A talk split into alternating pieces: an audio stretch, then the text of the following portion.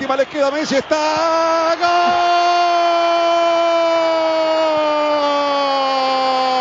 ¡Gol!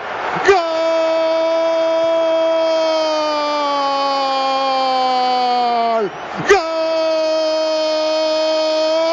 ¡Gol del Barça! De Messi, del puto amo de Messi, del Barça, señores. En la última del partido, 47 minutos.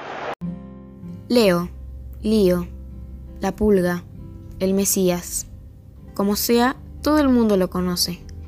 Máximo ganador del balón de oro cinco veces, máximo ganador de la bota de oro seis veces y un Guinness mundial por más goles oficiales anotados en un año y más goles oficiales anotados en una misma temporada, Lionel Andrés Messi Cucitini está consagrado como el mejor futbolista del mundo.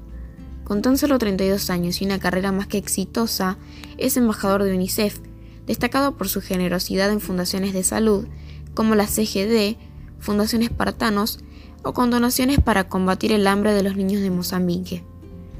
Uno de sus actos más conocidos de caridad fue el haber pedido a los invitados de su boda con Antonella Rocuzzo, con quien actualmente está felizmente casado y conforma familia con sus tres hijos, Tiago, Mateo y Ciro, que donaran plata para una de sus fundaciones. Obviamente amo el fútbol, me encanta, vivo para el fútbol, pero, pero mi familia está por, por encima de cualquier cosa. Bueno, Mateo salió más a mi mujer y Tiago más a mí en ese sentido. Nosotros somos más introvertidos, más tímidos y, y Mateo más, más personaje y le gusta la música y bailar como, como la madre. A los dos la verdad que, que le gusta mucho el fútbol, pero Tiago por ahí entiende un poco más ya porque es más, es más grande y sí, comenta cosas de, del partido, del juego.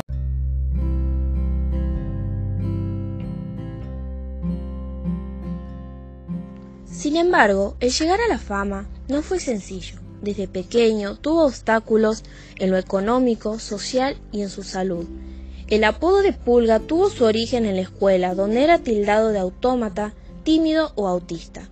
A sus nueve años fue diagnosticado con la enfermedad de Asperger y un déficit parcial en la hormona de crecimiento, con tan solo 127 centímetros.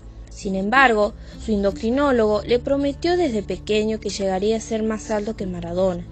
Pero hasta hace unos años atrás tuvieron un reencuentro, en el cual ya afirma lo que dijo, ya que lo supera por dos centímetros, y le dijo que hasta llegó a ser el mejor jugador. Sin embargo, Messi respondió que el Diego es el Diego, mostrando así su admiración al jugador. El tratamiento consistió en reponer las hormonas de crecimiento en la cantidad exacta que falta durante la etapa de crecimiento que termina a sus 16 años de edad. Su doctor afirma que debido a su síndrome, el conversar con él se volvía difícil, al menos que el tema fuera fútbol. La mayoría de los niños a su edad deseaban ser altos, pero tan solo por estética. En cambio, él solo lo deseaba para poder jugar al fútbol. La cura a la enfermedad de Messi costaba 1.300 dólares, lo que era una fortuna para un tan solo obrero metalúrgico, como lo era su padre José Messi. Estas inyecciones debían aplicárselas a diario en su brazo o en su pierna durante aproximadamente tres años.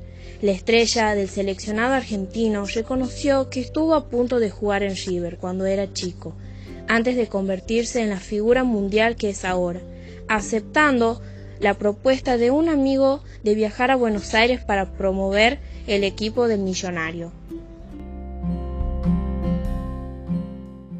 Yo estaba en Newell, yo fui a, a probarme a River por un técnico que había en ese momento en, en Newell, estaba la escuela de Rosario en River.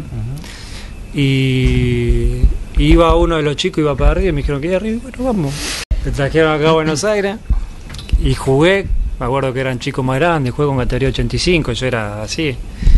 Y, y, jugué 15, 20 minutos, porque me tenían ahí, no me ponían, no me ponían, era un partido, estaba lleno de pibes. Claro.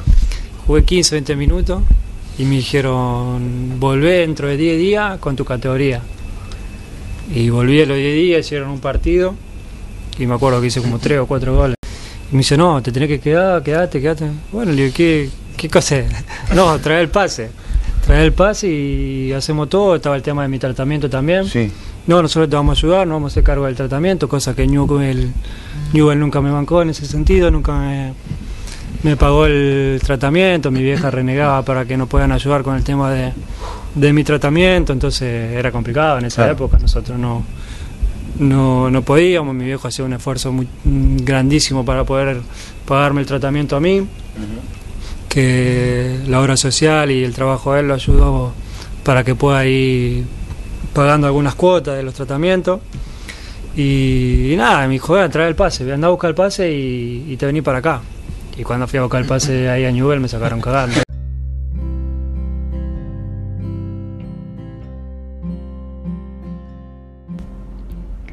Con la crisis económica que sufrió Argentina en el 2001, su padre viajó a trabajar a España. A sus 13 años llegó junto a su padre al Prat. José María Minguelia, único pariente en Lérida, fue el gran apoyo inicial para la familia. Yo lo único que hice fue llamar a Carlos Resach y pedirle que le hiciera una prueba al chaval.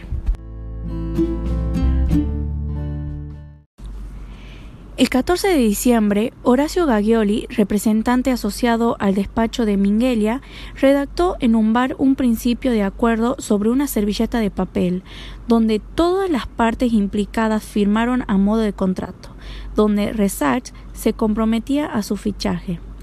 Esta servilleta pasó a la historia y se encuentra expuesta en el Museo del Equipo. La familia Messi se trasladó a la ciudad de Barcelona, donde Leo comenzó a jugar en las categorías inferiores de la Masía. Uno de sus primeros técnicos fue Tito Vilanova, quien años más tarde sería su entrenador en el primer equipo. Su debut se produjo el 7 de marzo de 2001 en un partido con el Infantil B antes el Amposta en el que anotó un gol. En la temporada 2006-2007, Messi se estableció en el cuadro titular. El 4 de diciembre de 2007 quedó en tercer lugar en la votación del Balón de Oro. Así, poco a poco fue convirtiéndose en el gran y reconocido jugador que es hoy, con un sueldo de millones y fans por todo el mundo.